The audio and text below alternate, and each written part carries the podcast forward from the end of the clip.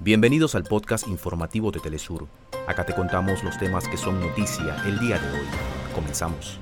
Un nuevo paquetazo en Argentina.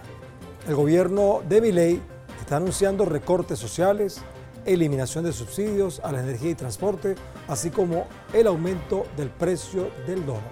La Junta Nacional de Justicia del Perú denunció al Congreso por atentar contra el orden democrático del país.